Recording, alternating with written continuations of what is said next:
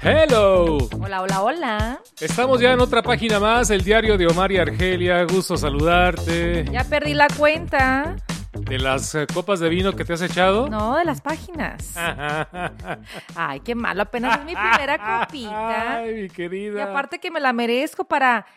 ¿Cómo ves tú este domingo? El domingo que estamos grabando este episodio. ¿Tú ves el domingo como el fin de la semana o el principio de la semana? Es el principio de la semana. Ah, entonces mi copita que sea bienvenida. Sí. Para te- arrancar con bien la semanita, ¿no? Sí, no, técnicamente el sábado es el último día de la semana. Entonces, ¿por qué muchos lo ven como que a cerrar con broche de oro la semana?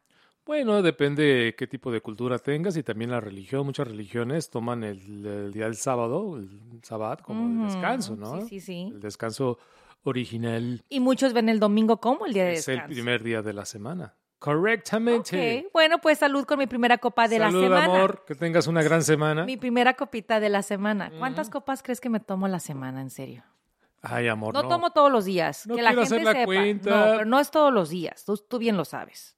Pero mira, tienes una caja completa de vinos. Tienes Que no he abierto. refrigerador completa de botellas de Es vino. culpa del Super Bowl. Me fui a comprar de más. Me estoy preocupando. Y luego me regalan para ¿Necesitas una intervención? Siempre que voy a un evento o alguien viene a visitar, ¿qué me traen? Vino. Vino. ¿A qué vino? A mi casa y no trajo vino. Pues a qué Entonces, ¿a qué vino, verdad? ¿A qué vino? En, en fin, salud porque Salud. se nos va el mes de febrero, mi mes. Estoy un poquito triste porque ya es bye bye, mi mes favorito y hasta el próximo año. ¿Te sientes mal porque no lograste o no tuviste tiempo de celebrar tu cumpleaños en los últimos días? Exacto. Porque aquí en Los Ángeles, en los últimos dos, tres días, lluvia, Sí. vientos, nieve, granizo, No, no, una de cosa todo. loca. Casi hasta tornados. No, no, no, casi. Llegaron tornados Llegó a un ciertas partes de la blizzard. ciudad. Blizzard y tornados. Wow, no sé si has visto las noticias, pero acá en Los Ángeles, autopistas eh, llenas de agua. No, una, yo nunca había visto algo así, en los 30 años o más que tengo aquí en, Que, como en dices Los Ángeles. De hecho, en la historia de hace más de 30 años no se había visto este clima como el que se vio este fin de semana, donde hay lo- árboles caídos y todo el rollo, ¿no? Pero sí, volviendo a mi cumple, pues no, no salió mi mes como yo quería. No salió, no, no festejé como yo quería, porque pues debido a la lluvia muchos planes se vinieron abajo, pero it's okay. Llega marzo y pues nos desquitamos, ¿no? Amor, aquí estoy yo para apoyarte en las buenas y en las malas. Y de esto justamente trata esta página, apoyo emocional. Ese es el tema de hoy. ¿Cómo brindar apoyo emocional a la pareja durante los momentos difíciles? ¿Dijiste brindar? Brindar. ¡Salud! Salud. Oye, ya todo lo estás ligando con el alcohol. No, ya me estás preocupando, amor. Did you say toast? ¿Necesitas que te lleve a una No, baby, rehab? ¿cómo crees? Mira, yo te voy a decir una cosa. Mm, Ahorita que estamos en cuaresma, no me hagas sentir mal. No, ¿Sabes a quién le gustaba mucho el vino? a Jesús. A Jesús. Claro, Entonces, ¿tú crees que yo voy a dejar el vino si Jesús se la pasaba tomando vino? que no, el y milagro, multiplicando el vino. milagro de convertir agua Yes, en vino. exacto. Ya quisiera yo tener ese superpoder. Mm, Yes. yo también. Que se haga vino. Quizás. Y del bueno, ¿eh? El bueno, ¿eh? Jesús, oye, Chuy, sabe a vinagre. No, no, espérate. ya se te subió. Hay milagros y todavía quieres acá de, de alto nivel. Pero vamos a brindar por, Salud, por salud, el amor. tema de, del apoyo emocional. En sí, El ¿qué apoyo significa el emocional. apoyo emocional? Pues, ¿cómo lidiar ah, con eh, situaciones que generan mucho estrés en la pareja? Cuando una pareja, por ejemplo, cuando yo perdí a mi padre, Sí, es, yo creo tuve que fue- mucho apoyo emocional de tu parte. Yo creo que en, en, en nuestra relación, cuando más te he dado apoyo emocional, fue cuando falleció tu tío. Esa fue la primera vez que yo sentí así como, vi un lado de ti que nunca había visto. Un lado donde dije, wow, mi novio está llorando. Y, y, y, y así llora. Éramos novios. Éramos novios. Sí, Éramos novios tú- cuando tu tío falleció, un tío que Sí. tú querías mucho porque tú conviviste mucho con él y me platicabas mucho de él, pero el día que, todavía me acuerdo claramente ese día que estaba yo en tu casa visitándote, cuando le llegó la llamada a tu mami y tu mami te avisó y te subiste a la recámara y te desplomaste en la cama y me contaste lo que había pasado y había un remordimiento de tu parte, que era lo que más tú este, estabas sacando en ese momento porque tenías años sin ver a tu tío. Deja, pongo un poco en contexto la historia de mi tío, de mi tío Chava, Sí. que él vivía en Guadalajara y yo tenía una conexión bastante cercana con él porque en mis años de adolescencia, de 12 a 15 años que yo estaba en Guadalajara, mis papás ya estaban acá en la ciudad de Los Ángeles, nosotros, yo siendo el más pequeño de, de los hijos de mis papás, con mis hermanos, estábamos en Guadalajara tres años, estuvimos eh, solos allá, mis papás acá, y en esos tres años yo me acerqué mucho a mi tío Chava, él de joven, cuando era estudiante de, de universidad en, en Ciudad Guzmán, él fue víctima de un balazo. Mm. Recibió un balazo que lo dejó paralítico desde eh, muy temprana edad. Te digo, él era estudiante de, de universidad. Y en esos tres años, de 12 a 15, yo estuve muy conectado con él porque yo lo cuidaba. Yo en las tardes después de la escuela me iba a su casa, que vivía a media cuadra de la casa de nosotros en Guadalajara, y me pasaba toda la tarde con él. Le ayudaba a bañarse, le ayudaba a preparar la comida, iba por los mandados de él. O sea, eh, mi abuela recién había fallecido. Cuando mi mamá se vino a los Estados Unidos, recién su mamá había fallecido. Y me acuerdo que mi tío Chava pues, se quedó solo. Claro, ahí vivía otro, otro tío, uno de sus hermanos, pero él trabajaba todo el día. Entonces, me acuerdo que mi mamá me dijo, cuida a tu tío Chava. Sí. Y, Esa fue tu labor. Y fue mi labor. Y lo hice con mucha emoción, con mucho gusto. Aprendí muchísimo de él en esos tres años que le hice compañía y que él me hizo compañía y me ayudaba, yo le ayudaba, te digo, a lo que él necesitara. Entonces hubo una gran conexión. Ahora, cuando yo me vine a los Estados Unidos, que esto fue en el 88, yo ya no lo vi por muchos años. Regresé como a los cuatro o cinco años eh, de vacaciones y claro, convivimos, pero fue cuestión de días. Y luego ya me vine otra vez acá a los Estados Unidos y ya no, ya no lo vi. No lo vi hasta cuando ya tuve la oportunidad de platicar con él por teléfono antes de su muerte, que estaba ya bastante malo y tuve la oportunidad de despedirme de él. Mm. Pero, pero cuando nos llegó la noticia, digo, ya sabíamos que se iba a morir porque te digo, estaba muy enfermo y duró más de 30 años en la cama. Wow, eso es impresionante. Duró más de 30 años atado a esa cama. Ah, y en esos tres años que yo, que yo vi cómo sufría, cómo estaba solo, o sea, eh, o sea entendí, si no entendía exactamente lo que era para él esa discapacidad, porque te digo, estaba muy joven, 12, 13, Ujú. 14 años. La edad de Camila y Anabela, ¿no? O sea, esa es la edad en que yo Claro. no me imagino ni a ellas cuidando a un, a un adulto en esas condiciones, pero me pongo en tu posición y digo, wow, ¿de dónde sacaste tú esa habilidad a esa corta edad? Buena pregunta, y no tengo una respuesta. Simplemente la vida me puso en ese momento ahí. Eh, mi tío me necesitaba y yo también, porque te digo, yo me quedé solo con mis hermanos, mis papás acá, mis papás de acá en Estados Unidos, pero de alguna manera yo estaba solo, Sí. porque yo soy el menor de todos. Entonces te acompañaban. Nos acompañamos en las tardes, yo me iba, hacía mi tarea por allá, le ayudaba a la comida, lo que él necesitara. Y ahí me quedaba con él, platicando, viendo tele. Con él, fíjate, a él le gustaba mucho ver tele, eh, deportes. Entonces, yo en Guadalajara, te hablo del 85, 86, 87. En Guadalajara yo llegué a conocer a los Dodgers de Los Ángeles. Sí. Veía en la televisión a Fernando Valenzuela. Llegué a conocer a los Lakers de Los Ángeles. Sí. Yo sabía de Magic Johnson, sabía de James Worthy, sabía de Kareem Abdul-Jabbar, porque mi tío los miraba en la televisión. Entonces, gracias a tu tío, tú tenías Sí. esta conexión. Sí. O sea, descubriste este mundo acá de Estados Unidos. Sí, y para mí era fascinante porque mis papás estaban acá eh, en Los Ah, Ángeles. Entonces, Entonces, decías tú, qué padre. sí, era como mi conexión Ajá. con mis papás. Y yo ya había estado aquí en Los Ángeles una vez cuando estaba muy niño, 6, 7 años, Sí. hasta que mm, la primera vez que me llevaron a Disneylandia, pero estuve, no me- no me acordaba de He cómo... visto esa foto. Sí, no me acordaba de cómo era la ciudad de Los Ángeles, pero gracias a mi tío que le gustaba ver los programas de televisión y los programas de deporte y de los equipos angelinos, que en México eran muy populares. Así yo tenía, yo mantenía una conexión con mi mamá o con mi papá sin estar aquí en, en- en Qué el país. Sí, entonces te digo, cuando fallece, mi, pap- mi mamá me dice, oye, eh, tu, pap- tu tío Chava acaba de fallecer, su hermano, y me dice, quiero irme a México. Y me acuerdo que también eh, mi papá se fue. Ujú. Yo ya estábamos trabajando en el programa de radio en K-Love en las mañanas. Y quiero pensar que por eso no te animaste a dejar No, las- el show porque no. recién comenzábamos. Teníamos muy poco en el Sí. show y aparte, no sé, por alguna razón, no quería ver a mi tío Chava De esa manera. de esa O sea, manera. querías ten- mantener ese recuerdo de la última vez. féretro, en un velorio, o en Mm. un, o sea, no, sí, o sea, mi tío Chava sufrió mucho Sí. por esa, ese, ese mal día que tuvo en su vida, que un tipo de la nada le dio un balazo ah, por una trifulca que tuvieron y le sacó la pistola y lo dejó paralítico. De por vida. Tenía que 22, 23 años. Tan joven. Murió, digo, duró más de 30 años en esa cama. Entonces, ah, esa fue la primera vez que yo eh, me, me debilité, me mostré muy vulnerable ante ti y apenas éramos novios. Sí. Yo no sabía ni cómo tratarte porque yo nunca había estado en esa posición. O sea, nunca había estado, a- nunca me, to- me- había tocado consolar a un novio, eh, perder a alguien. Entonces, cuando te pasa a ti, yo dije, ¿qué hago?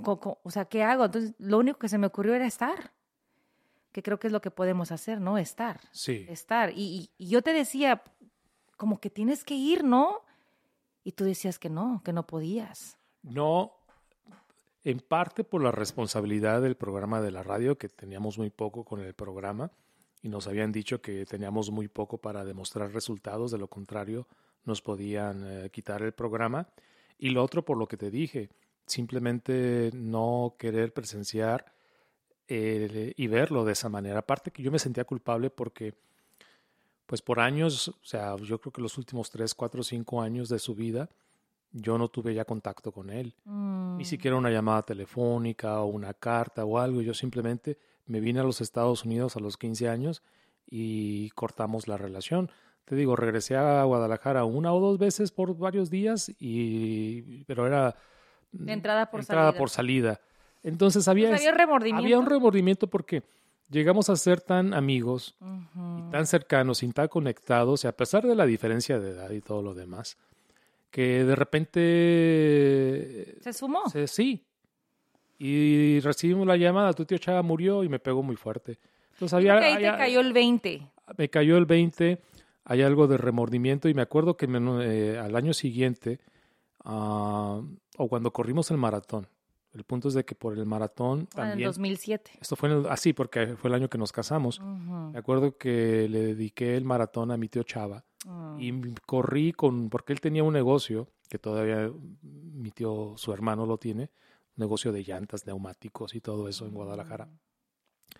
Y yo tenía una gorra con el emblema, el logo de su de negocio. Sí. Y yo corrí el maratón con esa gorrita a, a nombre, eh, en memoria de mi tío Chava, Sí. que fue algo loco porque, eh, di- digo, yo estoy corriendo un maratón Usando tus piernas. usando las piernas que mi tío Le faltaban. por décadas no pudo usar por ese, por ese balazo que le dieron. Sí, eso estuvo bonito. Qué bonito que le hayas dedicado ese maratón entero a, a tu Sí. tío, ¿no? Y Pero- que después con el tiempo también te involucraste mucho en organizaciones donde limpiaban los. Sillas de ruedas. Las sillas de rueda Sí. en, en memoria de tu Sí, tío. porque te digo, tenía este conflicto de que eh, yo mm, serví, le serví a mi tío por tres años y digo serví de alguna manera. Y él se enteró que estabas en la radio, ¿verdad? Sí. O sea, entonces cuando tú de repente... No, no, no, él estaba súper orgulloso de mí. Ah. Súper orgulloso de mí.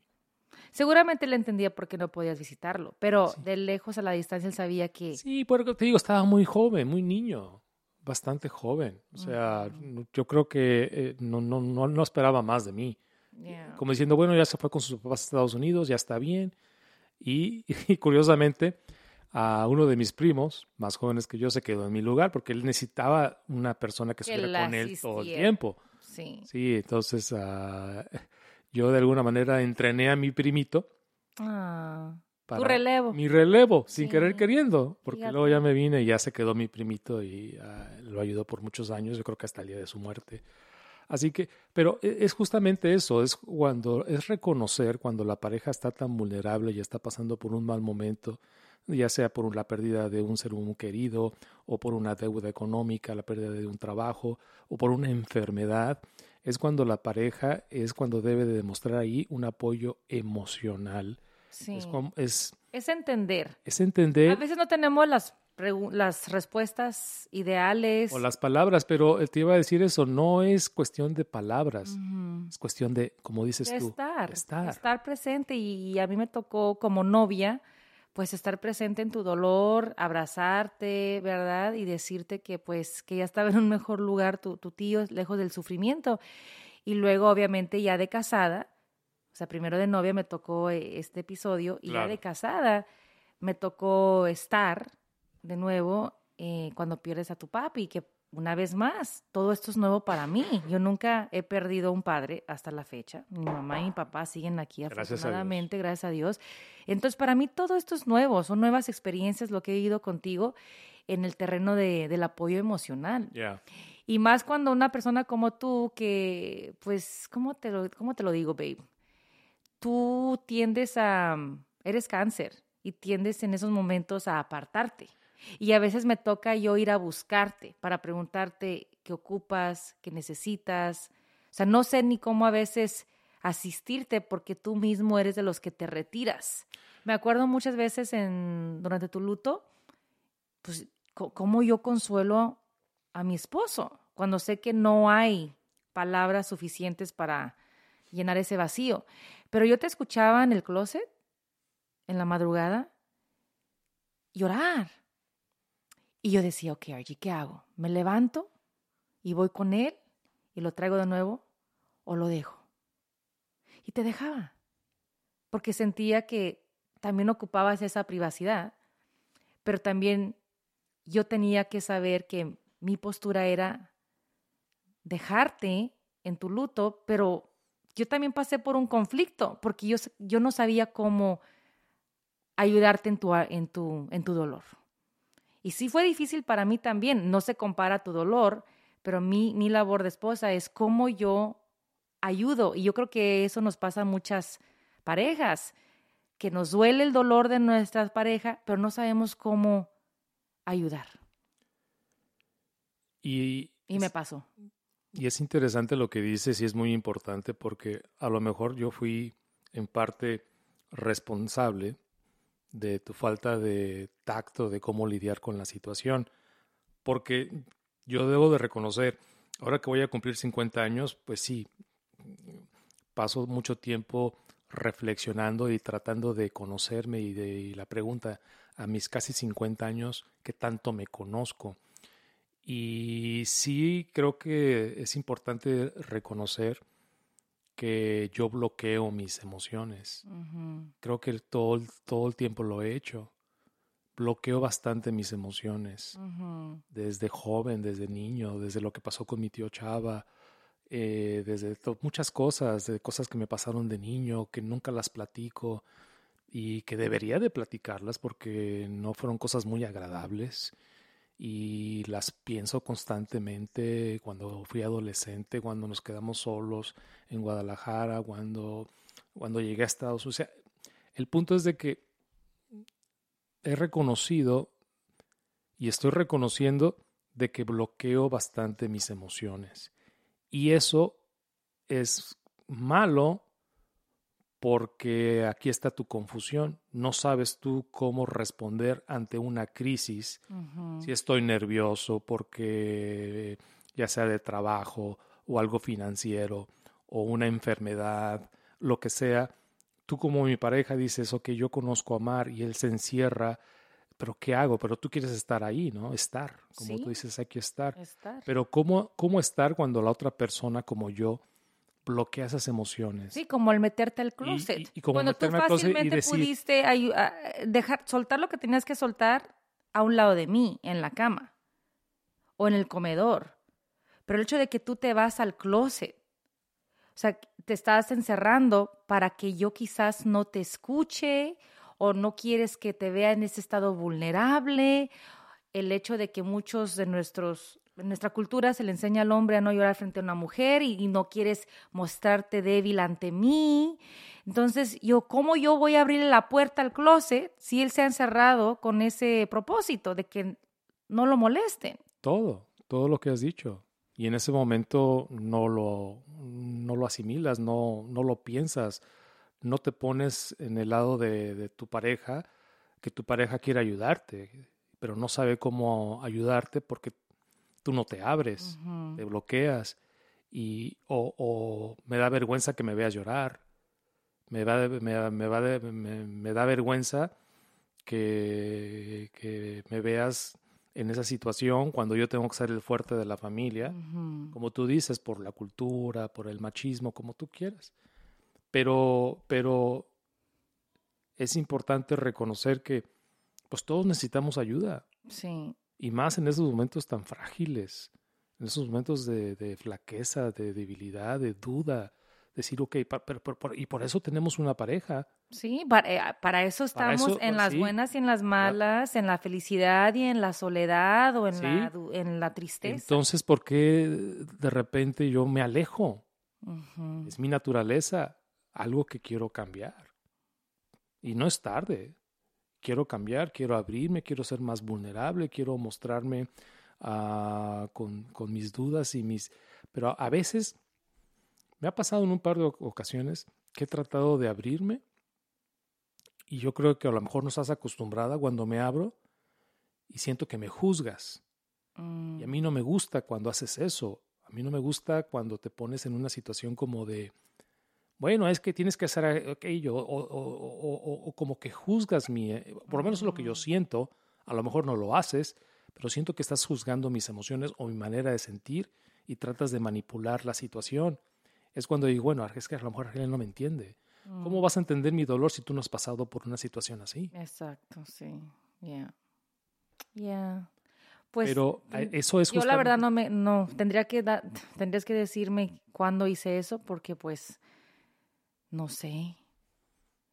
Yo creo que como tú te encierras tanto que cuando de repente te abres no sé no sé si te abres porque estás buscando una respuesta o yo te sorprende y no lo esperas. no lo espero, entonces de repente siento que mi que mi responsabilidad es ayudarte a ver algo que tú quizás no estás viendo no sé, y a lo mejor tú lo tomas como yo nomás te lo estoy diciendo para que sepas y no tanto para que me des una solución. Es que cuando estamos en ese estado somos tan susceptibles que la palabra, cualquier palabra que de repente no, no entre en tu mente o en tu corazón, lo tomamos todo a mal Mm, y lo agarramos más en contra de la gente que es más cercana a uno.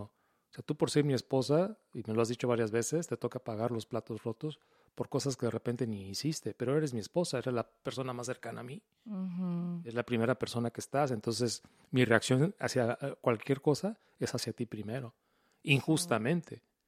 Pero por eso entonces es tan importante este tema de manifestar, de expresar, de estar ahí, de cómo apoyar a la pareja en, un- todos los sentidos, en lo emocional. sí. Y ahora que está ese tema que está en boca de muchos, de la inteligencia emocional, y es parte ¿no? de una inteligencia emocional entre pareja. Y, y para la gente que no sepa qué es inteligencia emocional, es ¿qué es eso? Es en sí. Buena pregunta. Eh, eh, porque a veces sí muchos dicen, pues, ¿qué, qué es apoyo emocional? ¿Qué es Esa es inteligencia madurez emocional? para mí. Madurez, saber cómo...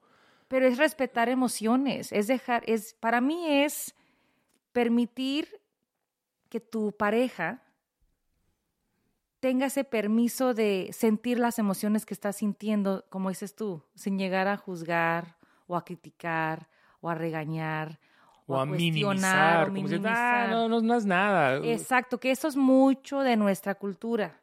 Sí. Está en tu cabeza, ¿cómo exageras? Estás Ay, no seas tan chiqueada. Pasa nada. Exacto, creo que Mira eso lo que es. tienes, o sea, tienes trabajo, tienes una casa, ¿De qué tienes lloras? familia, de, ¿De qué qué lloras, de qué te quejas.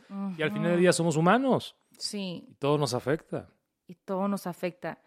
Y más como pareja, y cuando no hay un apoyo, cuando uno siente de que nuestra pareja no nos apoya en, En, ese- el, en, el, en lo en emocional. lo emocional, es cuando empieza uno a alejarse de la pareja. Ujú. cuando uno empieza a desprenderse de las emociones y de esa conexión que tenemos. Y podemos entrar en un vicio o en un círculo o en una línea que ya no hay regreso. Y muchas Sí. parejas pueden terminar al decir, es que mi pareja no me entendía. Es que mi esposo nunca supo decirme la palabra exacta en el momento justo cuando lo necesitaba. Eso yo, yo entiendo que de repente nos pase, que, que yo a ti en un momento te haya juzgado quizás y viceversa, pero cuando, salga, cuando es algo muy crónico, cuando es de todos los días, sí veo cómo eso puede afectar un matrimonio. Total. Porque quiere decir que no hay respeto a las emociones de la pareja, de que se siente triste, se siente nerviosa, ansiosa, y que el hombre llegue y la juzgue como loca. Como acabas de decir, tú exageras, ve la casa que te tengo, yo soy el que salgo a trabajar y porque estás triste y, es una persona que no comprende que esa persona está pasando por, por algo y, y no quiere abrirse a entenderla. No tenemos la educación para detectar lo que son las emociones. Te lo digo porque a veces, por ejemplo, en las mujeres, pues no voy a culpar la menstruación, pero por ser mujer y por ovular, porque así Dios nos hizo, nuestras emociones son controladas por las hormonas. O sea, no porque nosotras el día de hoy me nazca ser muy sentimental y hoy voy a llorar para hacerlo sentir mal. No. O sea, de verdad a veces ni nosotras mismas nos entendemos y no es, y, y con toda razón, razón, porque es las hormonas están tan descontroladas, que eso sí provoca un desbalance de químicos en el cerebro que ni nosotras podemos controlar. Por eso sí está esa onda de que, ay, anda en sus días, por eso ni ella misma se aguanta, que se me hace de muy mal gusto. Porque de verdad, ve y te lo digo con todo corazón, no queremos estar así. O sea, pero así nos hizo Dios el cuerpo y esas hormonas llegan a tomar control de nuestras emociones. Yo te he dicho muchas veces, yo no quiero llorar, yo no quiero sentirme así, pero no lo puedo ni... Por eso a veces yo a veces cuando quiero llorar frente a ti me aguanto, me aguanto porque no quiero mostrar esa debilidad, pero algo adentro de mí me está provocando esa emoción, que son las hormonas, que yo no puedo controlar. Aún así, creo que nunca te he dicho, oye, ¿estás en tus días? No, jamás, jamás. Y ahí es donde yo creo que puede entrar un poco lo de la inteligencia emocional, el escoger las palabras, el decir, a lo mejor lo he pensado, ¿eh? seguramente está en sus días, pero sería muy injusto de mi parte al juzgar tus emociones y decir, son tus hormonas, estás loca, en tres días se te pasa. Sí. Ahí entraría yo en una situación bastante complicada, que a lo mejor ya no podríamos salir al decir, bueno, a lo mejor mis emociones están provocadas por lo que la naturaleza te hizo. No significa de que las ignores, las menosprecies o no las entiendas o por lo menos no las atiendas al decir, bueno, a ver, a ver, ¿qué te pasa? Y tú puedes decir, ah, bueno, es, que estoy en mis días. Pero esas emociones son válidas. Sí, claro. Las lágrimas son válidas. Que estamos más sentimentales de lo normal. La tristeza es válida. Entonces, si, si es necesario estar ahí cada mes o cada vez que baje tu regla, pues la pareja debe de estar ahí y ser sensible ante la situación. Y sí hubo una, sí hubo una vez una ocasión donde tú, y no te juzgo, porque estábamos pasando por esto por primera vez, que son después de dar a luz, sí está uno más sentimental de lo normal, y una vez más, tú ni, uno mismo entiende por qué. A muchas mujeres da la depresión postparto. A mí afortunadamente no me dio, pero sí me dio mucha tristeza. Había días donde me sentía muy rara, donde sí chillaba, me ponía muy sentimental. Y a veces sentía que tú no me entendías en ese departamento. Y que... Es ¿cómo entenderte? Exacto. ¿Cómo entenderte? O sea, yo nunca iba a pasar por así. Exacto. algo así. Pero el hecho de que tú llegabas del trabajo y a veces me decías, ¿dónde está la Hope? ¿Y por qué no hiciste esto? Y nomás esto. Y como que me reclamabas por qué en la casa no se hacían ciertas cosas. Y yo estaba como que, ¿Are you kidding me? O sea, no he dormido en toda la santa noche. Mis emociones están por todas partes. Estoy feliz por tener a mi baby, pero al mismo tiempo eh, no me aguanto porque por muchas cosas. Y sí tenía como este resentimiento de que tú llegabas del trabajo y como que me juzgabas, pero también tenía, fíjate cómo yo me solita me, me, me calmaba es que Omar tampoco ha dormido, porque tiene que madrugar y a trabajar. Iba a dormir al closet. Eh, bueno, a la otra recámara. A la otra recámara, o, a veces en el closet, o a veces no dormía. Exacto, entonces yo lo luego justificaba a ti para poder... Yo también estaba estresado y nervioso. Entonces como yo te justificaba tu cuestionamiento hacia mí, pero al mismo tiempo decía, él no me entiende, él no sabe lo que yo siento. En fin, te lo traigo a la mesa no porque estoy traumada. O sea, pero 14 años después me lo estás echando en cara. Ay, no, casi, casi, ¿verdad? Sí, no, y te puede dar ejemplos. ¿Fue de con los- Camila o con Anabela? Con, con las dos. Con las dos en me la pasó segunda te esto. pusiste más susceptible, en la, con Anabela te pusiste más emocional. Sí, exacto. Yo me acuerdo muy bien que hasta me llegaste a cues- cuestionar, bueno, pues ¿qué traes? ¿Qué tienes? Y, pues, no sé, cuando llegaba la gente a la casa a visitarme hasta me molestaba eso porque yo quería descansar. Sí, bueno, yo quería saber exactamente qué te estaba pasando por si necesitabas ayuda profesional. Ya, y yo decía, yo no quiero que la gente venga, yo quiero estar en mi casa tranquila con mis nenas, porque la vi- y es bonito que te venga a visitar la gente, right? Es bonito. Pero llegó un punto y dices tú, espérame, yo tengo que descansar y por andar atendiendo la visita no descanso. Y me ponía de mal humor. Y tú decías, pero ¿por qué estás de mal humor si la gente viene a visitarte a ti? Y eso es una muestra de cariño. Pero yo decía, es que quiero descansar. Sí. En fin, Estabas lidiando con tus emociones con mis emociones. y sí. las estabas a lo mejor bloqueando Y yo creo que sí. por Es- quedar bien conmigo y con la familia. Y con la familia, con la tuya y, con, tus la mía. responsabilidades de ser mamá. y También mujer. aprendiendo a Sí. ser mamá de una segunda nena, con una baby que estaba celosa, que era Camila, con un esposo que salía al trabajo, a trabajar y llegaba como de mal humor porque también estaba cansado.